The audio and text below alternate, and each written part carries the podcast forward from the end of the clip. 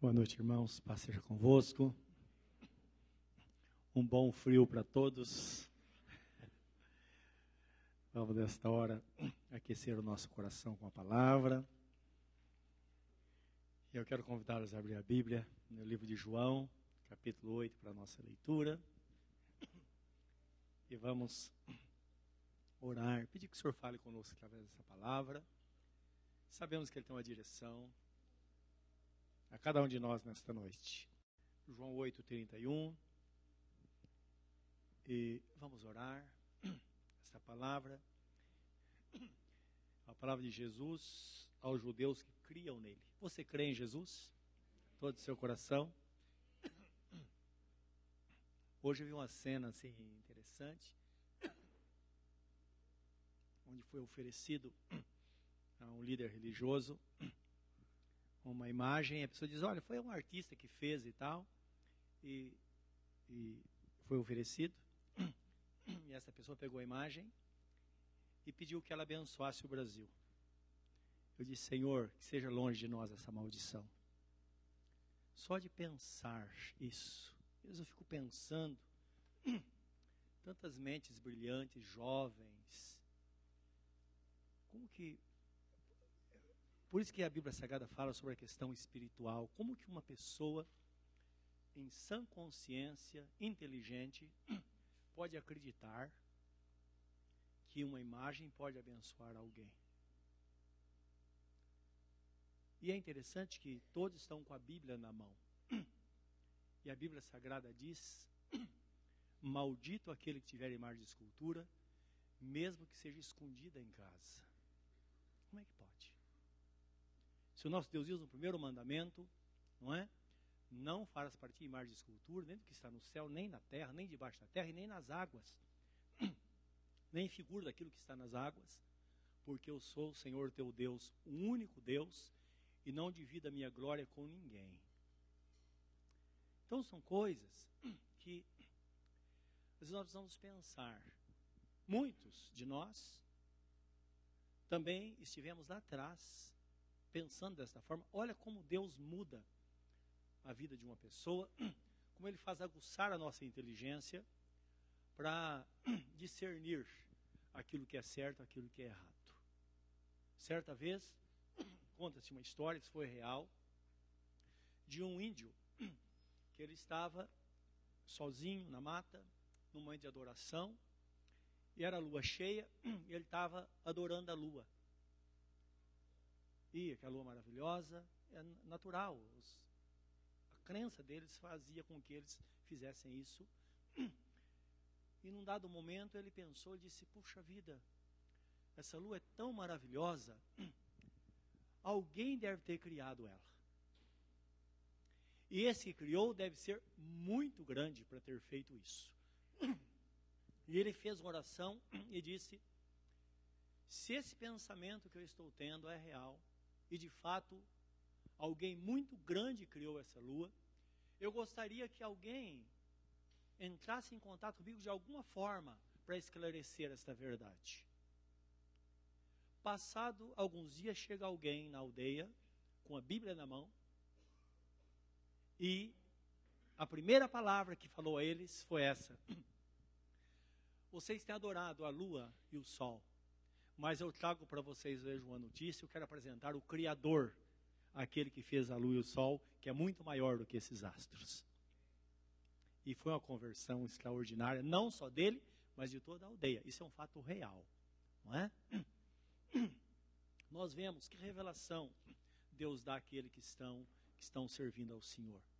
Meus irmãos, às vezes nós, durante o culto, nós vimos tantas coisas maravilhosas que louvamos ao Senhor, tantas coisas que Deus faz, nós pensamos. Como a pastora Sandra falou sobre Deus controlar a vida financeira. Mas além disso, precisamos ter olhos para ver o que de fato Deus fez no nosso coração. De onde Ele nos tirou e o que Ele está fazendo. Aí nós vemos a eternidade diante de nós. E só chegarão lá aqueles que estão em Cristo, porque Jesus Cristo disse: Eu sou o caminho, a verdade e a vida, e ninguém vem ao Pai não ser por mim. Olha que coisa gloriosa. Que glorioso Jesus ter dito, Pai, graças te dou, porque essas coisas ocultaste aos sábios e entendidos e as revelaste aos pequeninos. Porque esta foi a tua vontade. Então, olha que privilégio nós temos de conhecer a Jesus como nosso único e suficiente Salvador. E saber que a mãe de Jesus foi uma de nós, uma de nossas irmãs, que morreu, está guardando o grande julgamento, porque está escrito: ao homem está ordenado a morrer uma só vez, vindo depois disso o juízo. Que a mãe de Jesus não, não está sentada no trono e não foi coroada. Porque Jesus Cristo disse: Ninguém subiu ao céu, senão aquele que do céu desceu, que é o Filho de Deus. Então, homens mortais que passaram nessa história, serviram ao Senhor, e naquele dia todos nós estaremos juntos, recebendo a coroa da vida para entrarmos na eternidade. Amém, meus irmãos? Isso é uma verdade fiel, deve ser guardado no nosso coração as sete chaves, por isso que a palavra de Deus é maravilhosa. Vamos orar nesta hora.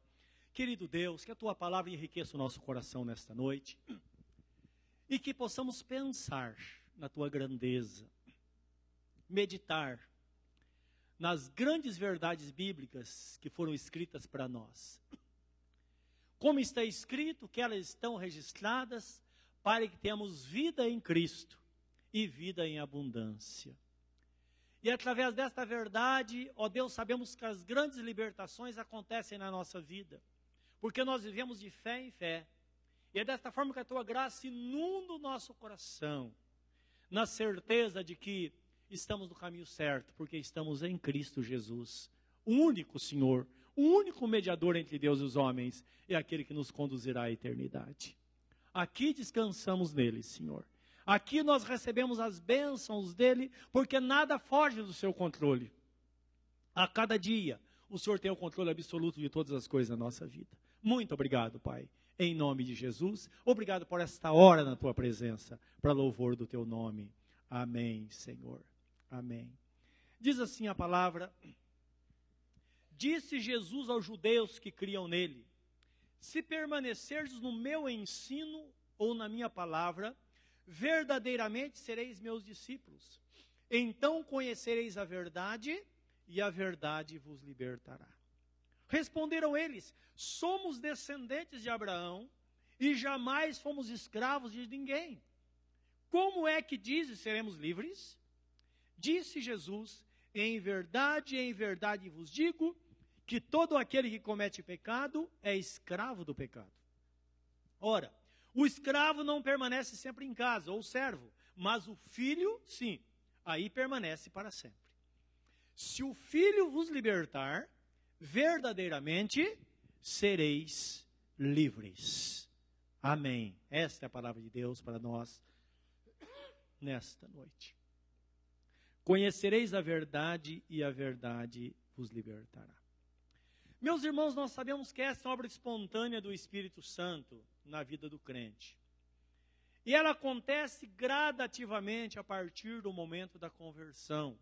Entende-se por conversão o momento em que uma pessoa recebe a palavra no seu coração e, através da palavra, atende ao apelo para entrar no caminho. E entra no caminho, não é? E passa a servir a Jesus. Então, aí é entendido como, de fato, a conversão. E nós sabemos que a partir da conversão até o final da vida de um discípulo de Jesus. Discípulo é um seguidor do Senhor Jesus. E é bom nós entendermos isso, que na Bíblia Sagrada, o Espírito Santo aponta que somente Jesus tem discípulo. Fala que João teve discípulo. E depois Jesus. João como precursor de Jesus. Portanto, é importante entendermos que nessa terra nós fazemos discípulos, mas não para nós. Jesus disse: Ide, fazei discípulos de todas as nações, batizando-as em nome do Pai, do Filho e do Espírito Santo, e ensinando-as a guardar todas as coisas que vos tenho mandado. E eis que estou convosco todos os dias até a consumação dos séculos. Então é importante isso por quê? Porque ninguém neste mundo está autorizado a fazer discípulo para si. Então ninguém pode dizer, ah, esse é meu discípulo. Não. Nós, como servos de Deus, não temos discípulos. nós fazemos discípulos para Jesus. Tanto é que uma pessoa é batizada no nome de Jesus. Indicando, essa é a marca. Então, todo crente é um discípulo de Jesus. Então, ele diz que para que, que ser verdadeiro discípulo é necessário guardar a palavra no coração. Não é? E uma vez tendo esta palavra no coração, é claro que nós entramos num processo de libertação. Porque nossa vida é longa, relativamente longa, quando ela é bem vivida. Mas muito difícil quando nós passamos por um momento de sofrimento, que é muito interessante isso. Você passa um dia muito feliz, ele termina logo, não é verdade? Mas quando passa por um sofrimento, uma dor, por exemplo, um minuto parece uma eternidade. Nós vemos pessoas que às vezes passam por um momento de dificuldade, ou está doente. A minha primeira preocupação, ela está sentindo dor ou não? Porque a dor é terrível, não é verdade? Então o tempo não passa. E nós sabemos que a vida é relativamente curta quando nós temos momentos felizes. Por isso que o crente, ele quer viver muito tempo, porque e por mais que ele viva, sempre ele fala: "Puxa vida, podia viver mais". Não é? Agora, nós temos essa esperança no nosso coração, essa certeza de fé, que Jesus garante quando tudo terminar, há uma eternidade diante dos nossos olhos. E lá está escrito que o nosso Deus, ele enxugará dos nossos olhos toda lágrima. Lá não haverá sofrimento, mas somente alegria, porque Jesus será o nosso socorro presente todos os momentos da nossa vida, muito mais do que aqui, porque nós estamos sujeitos aos revés da vida, embora ele esteja presente em todos os momentos conosco. Isso não é surpresa, porque ele disse: No mundo tereis aflições, mas tende bom ânimo, porque eu venci o mundo. Ele ora ao Pai, dizendo: Pai, eu não peço que os tires do mundo. Está em João 17, quando ele ora ao Pai, oração chamada oração sacerdotal. Não é? Eu não peço que os tires do mundo, mas que o livres do mal. Mas o meu desejo, ele fala nessa oração, é que onde eu estiver, eles estejam comigo. Eu em ti, eles em mim, e assim nós seremos perfeitos em unidade. E Jesus indicando que um dia todos nós seremos juntos nos céus para vivermos eternamente com Ele.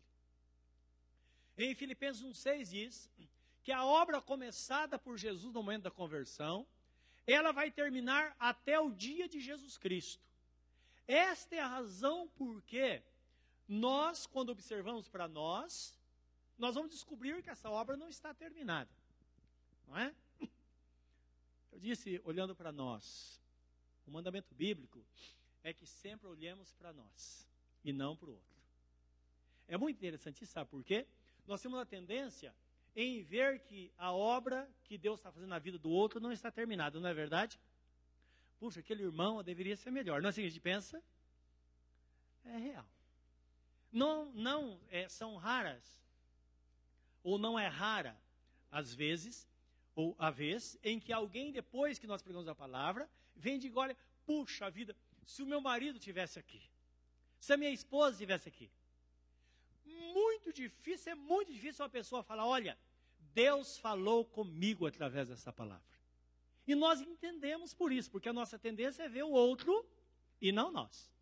Agora, nós somos convidados a olhar para nós e saber que existe uma obra realizada, ou sendo realizada em nós, que começou na conversão, e vai terminar na nossa morte ou quando Jesus voltar. Então, aquieta o seu coração, não é? Porque, e aquieta o seu coração a seu respeito e respeito do outro também. Que quando o seu irmão, você falar, agora ele está perfeito, se prepara para o velório. Tá? Ou se você fala, agora não precisa fazer nada mais na minha vida, se prepara porque o seu tempo chegou ao fim. Porque durante o tempo que estamos na terra, é exatamente para que essa obra ela seja feita paulatinamente. É algo que não adianta ter pressa, nós precisamos viver na presença de Deus. Eu não sei o porquê, mas eu acho, eu deduzo, que o nosso Deus faz isso exatamente para que vivamos a dependência dele todos os dias da nossa vida. Pode observar, o culto é diferente quando nós estamos aqui com um propósito, com uma necessidade a colocar diante dele. É verdade ou não é? quando não temos nada a colocar, muitas da pessoa ou nós não temos aquela motivação que deveríamos ter. Eu creio que nós fomos preparados para isso, meus irmãos. Nós somos movidos, às vezes, à tribulação. Isso nos leva realmente à presença do Senhor. E aquele que passa por dificuldade, geralmente busca mais a presença de Deus. Agora, uma coisa que o texto nos mostra é que, que a perseverança em servir a Jesus. A perseverança é uma continuidade em servir a Jesus. Esse é o segredo de uma vida de bênção, uma vida de vitória. Vai depender desta perseverança. Eu creio que é por isso que o apóstolo Paulo, escrevendo aos Coríntios, na primeira epístola, 15,58, diz assim: Meus irmãos, sede firmes e constantes e sempre abundantes na obra do Senhor, porque no Senhor o vosso trabalho não será vão. Então ele está falando de uma pessoa que está no caminho ela anda a passos firmes, não precisa ser passos largos. Até porque a Bíblia Sagrada fala que é uma carreira que nós devemos correr com paciência. A correria na vida cristã não dá certo. Não dá. Quando uma pessoa chega para você e fala: Olha, eu sinto que, sei lá, todo mundo está devagar, eu tenho que tomar atitude da minha vida, eu tenho que andar mais depressa. Alguns dizem isso em qualquer igreja que você pensar. Falar, a minha igreja, não sei, ela está meio fria, eu preciso buscar um lugar mais quente um pouco. Essa pessoa está com um problema espiritual muito grande. Por quê? Ela está sendo impulsionada a fazer algo novo. E ela perde aquela firmeza. E nós sabemos que muitas pessoas se perdem pelo caminho por causa disso. E sempre vai encontrar alguém que fala, é verdade, não é? Puxa, tudo não tão monótono, a palavra de Deus, puxa, eu quero mais ter um, uma, aqueles arrepios, eu quero gritar, eu quero espernear, eu quero fazer tanta coisa. Foge dessas coisas, meus irmãos.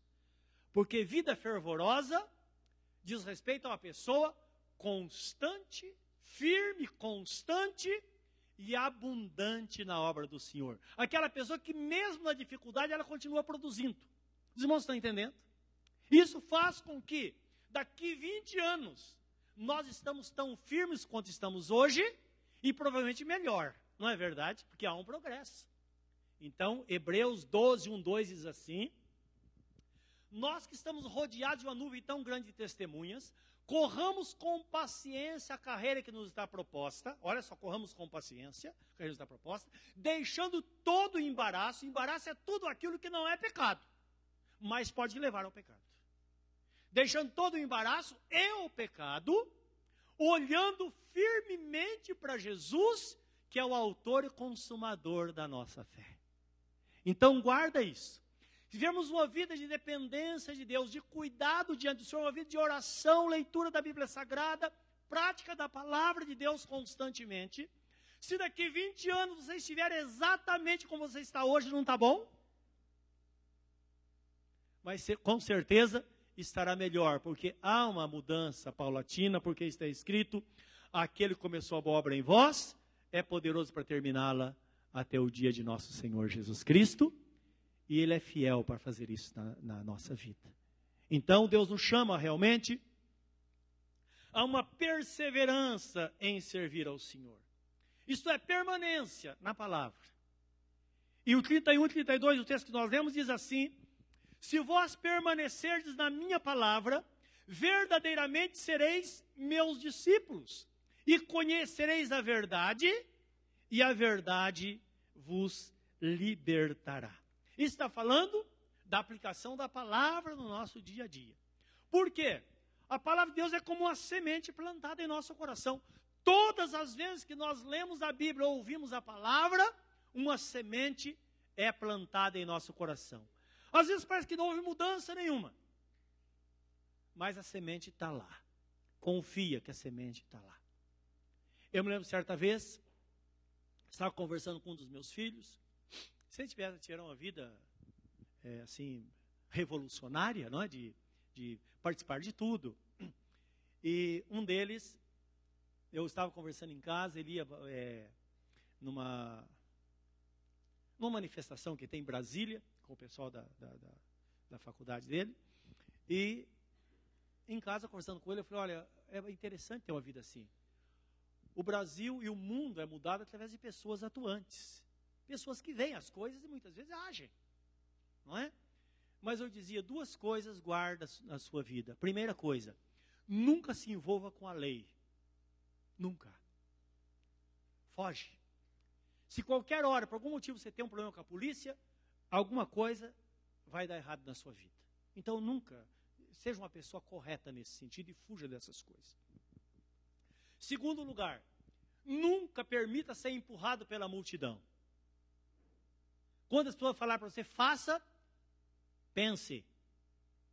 Pessoas que não querem se comprometer, empurra aqueles que são mais é, ávidos, não é que querem é, fazer alguma coisa. E às vezes com o pai ou mãe, a gente acha que isso não, os filhos ouvem, sai, entra no ouvido e sai no outro, não é verdade?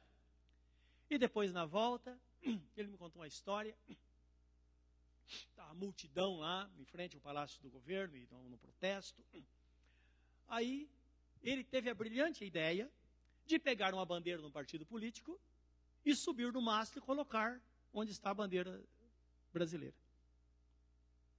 E ele foi. E as pessoas gritando: vai, vai, sobe, sobe. E aí ele lembrou do que eu falei. Ele disse que parou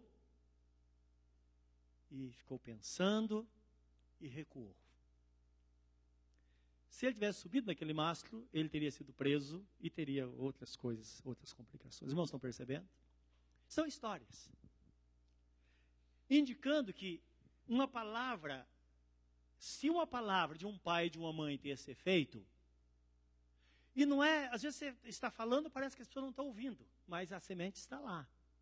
Não é? Lembrando que a palavra de Deus, ele é o nosso Pai celestial, e há uma semelhança, até porque Jesus Cristo diz: qual pai que, se o filho pedir pão, vai lhe dar uma pedra? Ou se pedir peixe, vai lhe dar uma serpente? Ou então, se ele pedir ovo, vai lhe dar um escorpião? Se vós que sois maus sabeis dar boas coisas aos vossos filhos, quanto mais o Pai Celestial dará aquilo que necessitais. Então, indicando que aquilo que está no coração de um pai em relação ao filho, o coração de uma mãe em relação ao filho, é algo semelhante àquilo que está no coração de Deus a nosso respeito. É uma semente que a princípio parece que não tem nada de novo. Porque quando você ou nós negligenciamos a leitura da Bíblia, nós temos problema. É por isso que a Bíblia Sagrada diz devemos ler a Bíblia constantemente, não só na igreja. Mas vamos ter um tempo de leitura todo dia, é uma semente que está plantada lá. Quando o Espírito Santo quiser usar aquela semente, ele vai usar. E muitas vezes nós nem percebemos, mas aquela semente está sendo germinada em nós, algo novo está acontecendo. Mudanças que vão se tornar reais anos à frente. Mas foi por causa daquela palavra que foi plantada lá. E eu quero que você veja as palavras de Jesus a esse respeito em Marcos 4, 26 a 29 onde Jesus fala exatamente sobre isso. O cuidado, a atenção. Meus irmãos, a palavra de Deus, ela não vem pronta, no sentido de você recebe a palavra, é tudo. Não. Geralmente a palavra é dada para a gente pensar, não é? Existe um termo interessante, né, sobre, eh, que é ruminar. Toda a ideia daquele animal que ele se alimenta, e depois que ele para de comer, ele volta e é um, um, um, alguns animais fazem isso, e ruminam, eles mastigam de novo. Então, o desejo de Deus é que façamos isso. A Bíblia não fala ruminar, mas fala meditar na palavra. Que você pega uma palavra e você está meditando naquela palavra. De repente, o Espírito Santo te dá uma visão sobre aquilo que você ouviu ou estudou, uma visão ou uma, um, um entendimento que ninguém teve mas o Espírito Santo colocou no seu coração, que é desta forma que vêm as grandes revelações da palavra de Deus. Então, Marcos 4, 26 a 29, Jesus fala assim, sobre o reino de Deus. Disse ainda: O reino de Deus é assim como se um homem lançasse semente à terra. Todo mundo sabe que semente é a palavra, não é isso? Lembra a palavra do semeador? O semeador é que semeia a palavra, porque a semente é a palavra, que foi semeada em boa terra. Então, o reino dos céus é como se o homem lançasse a semente à terra e dormisse. e se levantasse de noite ou de dia, e a semente brotasse e crescesse, não sabendo ele como. A terra por si mesma frutifica primeiro a erva, depois a espiga e por último o grão cheio na espiga. E quando o fruto está maduro, logo se mete a foice, porque é chegada a ceifa. Então, a semente é plantada e há um processo até a colheita. Mas guarda isso. Geralmente, há um tempo entre a semeadura e a colheita. Eu creio que é nisso que Deus faz com que esperemos, como eu falo, espera no Senhor. Espera. Talvez está passando por uma situação difícil, pode ter certeza Deus está segurando você. Não vai desandar. Nada vai se perder até que chegue o momento que você veja a porta aberta diante de você e Deus fala: agora entra, porque está aberta. Então, muitas vezes nós ficamos inquietos por quê? Você vem à igreja achando que tudo vai resolver agora. Não, você recebe a semente. E depois há um processo. Existem sementes que germinam antes das outras. Mas uma coisa é certa, todas elas germinam de uma forma milagrosa. E a palavra de Deus é uma semente que ela vai germinar de fato em nossos corações, vai crescer e vai produzir frutos. Jesus, em outra ocasião, ele diz assim: e poderá produzir até um cento por um, dependendo da pessoa. A 30, 40, a 30, 60, até um cento por um. E ele termina dizendo: quem tem ouvidos para ouvir, ouça. Indicando que o ideal é ouvir e guardar de fato esta palavra no nosso coração. Por quê? Há uma lei natural. E esta lei, ela está em todos os lugares, inclusive no reino de Deus, quando ouvimos a palavra. Há uma lei que rege, que de fato, se a pessoa não quer produzir, ela vai ter que fechar o coração para que a palavra não entre. Ou então desviar seu pensamento que Satanás arrebate a semente. Porque essa semente é boa, e nós sabemos que é porque é a palavra de Deus. Se a terra é boa, se nós removemos os espinhos e as pedras, meus irmãos, basta esperar, é como nós cantamos, é só esperar acontecer. É só continuar. É só permanecer firme no caminho. É só continuar crendo, porque certamente a graça de Deus, ela será derramada e está sendo derramada abundantemente em nosso coração. Por isso, quando uma pessoa, ela em conformidade com a palavra, ela se rende a Jesus. Como que ela vai se render a Jesus? Meus irmãos, sempre é a palavra. Por isso está escrito no princípio era o verbo, o verbo estava com Deus, o verbo era Deus. Indicando que Jesus, ele é a própria palavra expressa. E quando uma pessoa crê na palavra e conforme a palavra toma as decisões, o nosso Deus entra em ação. Apocalipse 3:20 diz assim: Jesus fala Eis que estou à porta e bato. Se alguém ouvir a minha voz e abrir a porta. Então é interessante isso, porque às vezes a pessoa pensa, ah, não, Deus faz tudo, ele vai fazer isso. Não. Tem coisa que Deus faz, tem coisa que nós fazemos. Eu estou à porta, estou batendo. Se alguém ouvir a minha voz e abrir a porta, eu entrarei na sua casa, cearei com ele e ele comigo. E ao vencedor, diz o texto, lhe concederei que se assente comigo do meu trono. Assim como eu venci e me assentei com meu Pai no seu trono. E ele termina novamente: quem tem ouvidos para ouvir, ouça. Então, está falando com pessoas inteligentes que estão entendendo de fato o caminho a seguir para que a sua vida seja abençoada e seja de fato uma pessoa produtiva e haja uma libertação conforme está escrito. É desta forma que a verdade vai. É, é, que esta pessoa de fato vai receber esta libertação da parte de Deus. Agora o texto está falando de uma pessoa vencedora, uma pessoa que vence. Meus irmãos, nós sabemos que quando uma pessoa ela ouve a palavra de Senhor, eu vou te servir de todo o meu coração. Eu entrego minha vida a ti, eu abro meu coração para o Senhor entrar. Entra certamente vai acontecer uma mudança radical na vida desta pessoa. Eu me lembro muito bem, a noite em que eu fiz isso. Não havia nenhuma possibilidade, nenhuma porta, parecia que estava tudo fechado. Mas, no dado momento, eu ouvi esta palavra, eu sabia das complicações que poderiam acontecer. Meu medo, amanhã eu vou estar sozinho. O que vai acontecer quando eu chegar no meu trabalho e falar que agora eu sou crente? Que, que vai acontecer? Algumas pessoas vão além, porque, no meu, meu caso, era um caso em que existia já temor de Deus no meu coração, porque eu vim de uma família que servia ao Senhor. Outros, muitas vezes, pode ser o seu caso, a única pessoa na família que vai tomar uma decisão por Jesus. Se você chega na sua casa hoje e fala: Olha, eu sou crente, e agora? É claro que pode ter muitos medos, e medos reais. Medos reais.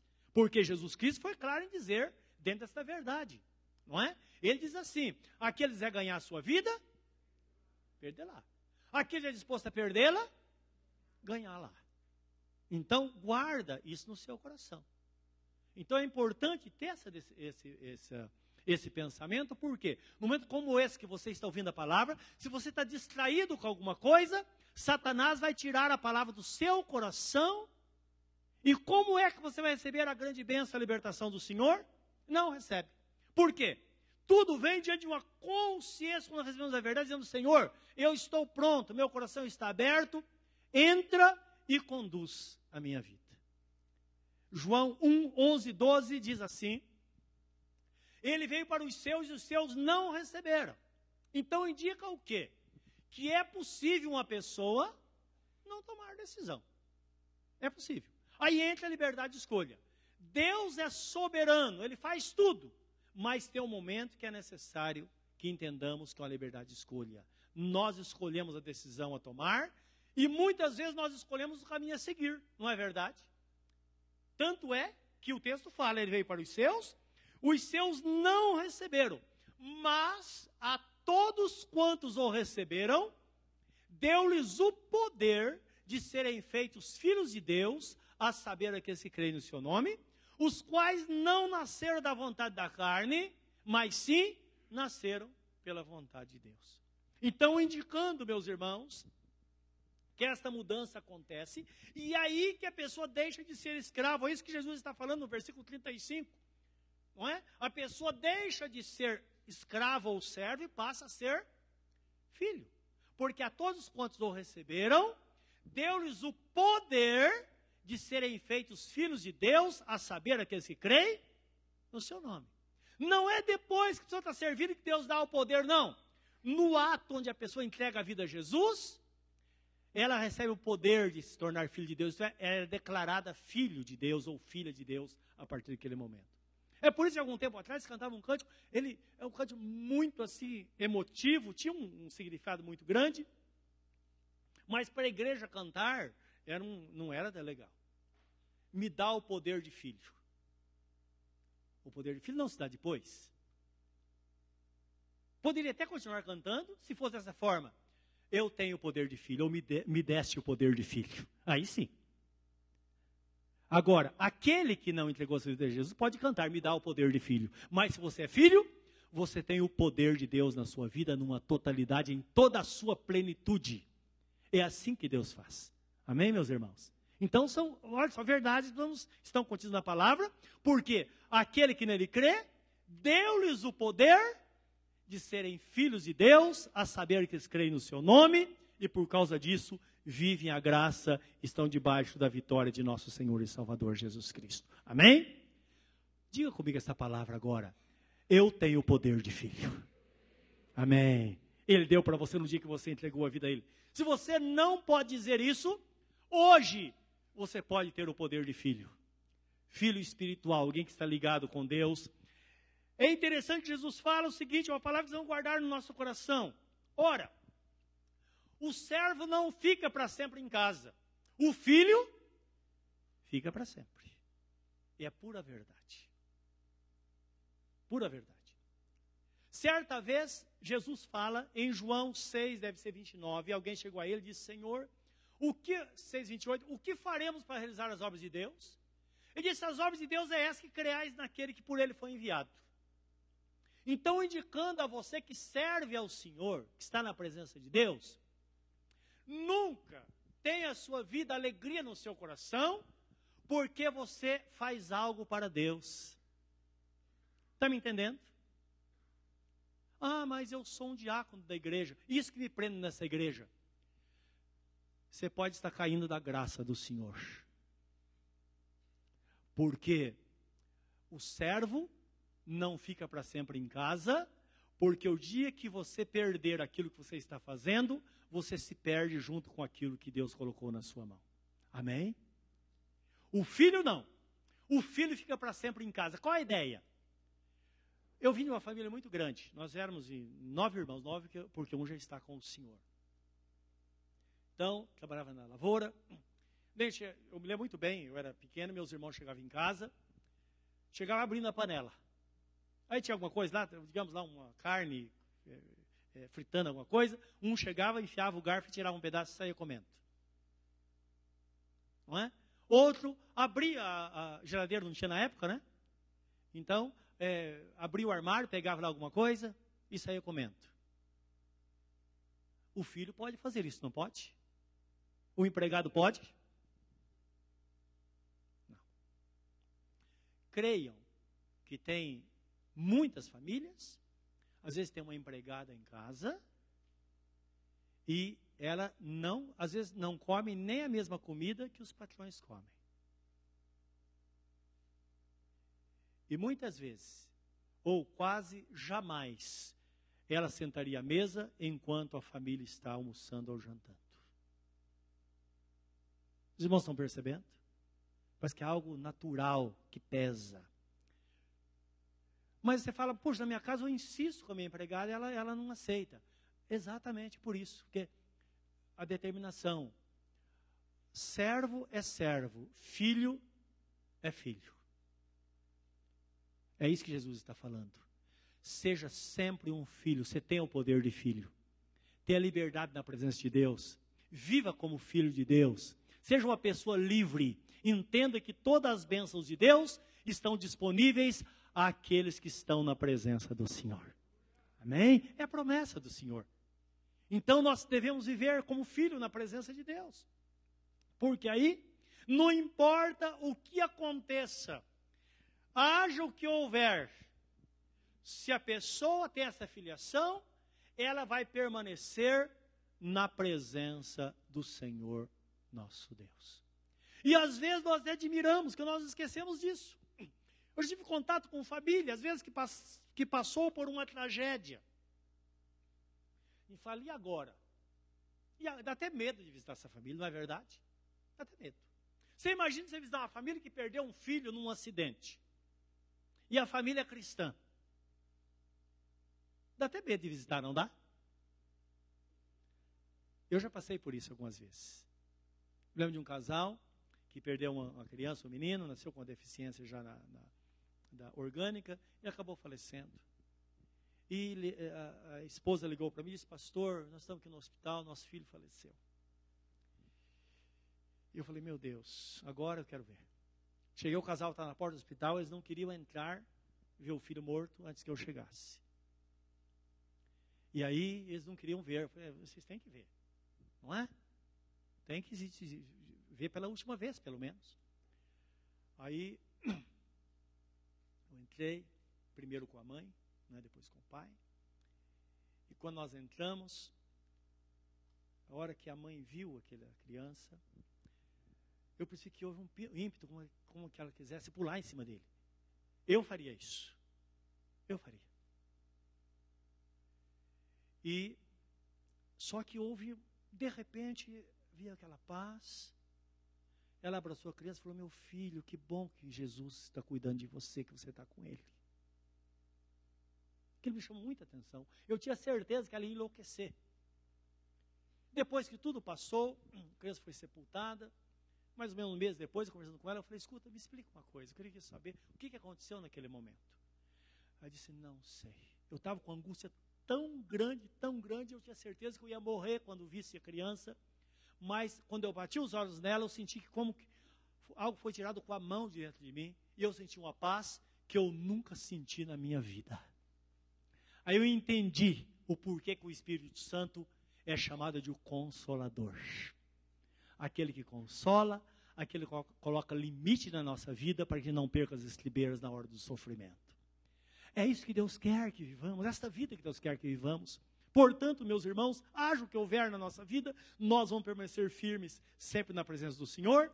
E além disso, nós sempre vamos estar preparados para aquilo que Deus tem para a nossa vida, como está em Colossenses, em Eclesiastes 3,11, não é?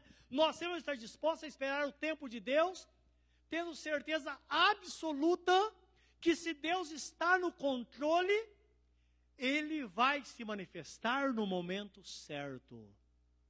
Momento certo. Às vezes tem coisa que parece que está tardando, não está. Ele está no controle absoluto, como esteve na vida de Jó, que ele percebeu que estava perdendo tudo. Perdeu a família, perdeu tudo, os amigos ficou sozinho. Chegou ao ponto dele falar: Puxa vida, eu não tenho nada, eu perdi tudo, perdi até a pele do meu corpo. E as pessoas diziam: Agora, o que você vai fazer da sua vida? Ele disse: Tem uma coisa, mesmo na minha carne eu verei a Deus, porque Ele virá. Ele virá e brevemente ele vai julgar a minha causa. Porque eu sei que ele vive, ele está vivo, ele está no controle de todas as coisas, e Jó foi um homem fiel. Tanto que por causa da sua fidelidade que ele foi provado. Não é? É uma história que deveria ficar escrita para nós. E nós, como crentes, vamos entender esse controle absoluto de Deus, que numa parte do, do livro de Jó, ele fala assim: Eu gostaria que com pena de ferro fosse escrita em pedras essa minha história para que a minha posteridade pudesse, pelo menos, imaginar o que eu estou passando. Mal ele sabia que milhares de anos depois, pelo menos quase seis mil anos depois, essa palavra está registrada para nós. Porque o livro de Jó tudo indica que Moisés escreveu, e, mas foi uma revelação de quase quatro mil anos antes de Cristo que esse homem viveu, não é portanto milhares de anos, lá no início da história. Mal ele sabia que essa palavra está registrada não só aqui, mas está registrada no céu, porque está escrito: para sempre, ó Deus, a tua palavra está registrada no céu, está no livro de Salmos, não é? Quero que você saiba, a sua história está registrada na presença de Deus. A sua história será contada pelos seus filhos, pelos seus netos, pelos seus bisnetos. Pode ter certeza absoluta, porque a memória de, do justo jamais cai em esquecimento. É isso que Deus quer que entendamos nessa noite e esperemos nele, porque certamente as coisas estão acontecendo desde o momento que você entregou sua vida para Jesus até o último dia. Esta obra será completada na sua vida, então nós entraremos na eternidade para viver para sempre com ele. Conhecereis a verdade e a verdade vos libertará. E se o Filho vos libertar, verdadeiramente sereis livres. Nós não estamos diante de alguém que não pode ou está tentando. Jesus é incisivo na sua palavra. Ele está presente, ele está cuidando, e nenhum fio de cabelo cai da nossa cabeça, a não ser pela mais perfeita vontade do Senhor. Amém? Como você está lembrando diante dele nesta noite? Eleva seu pensamento a Deus. Coloque sua vida diante dele, reconheça esta verdade nesta noite, meu irmão e minha irmã.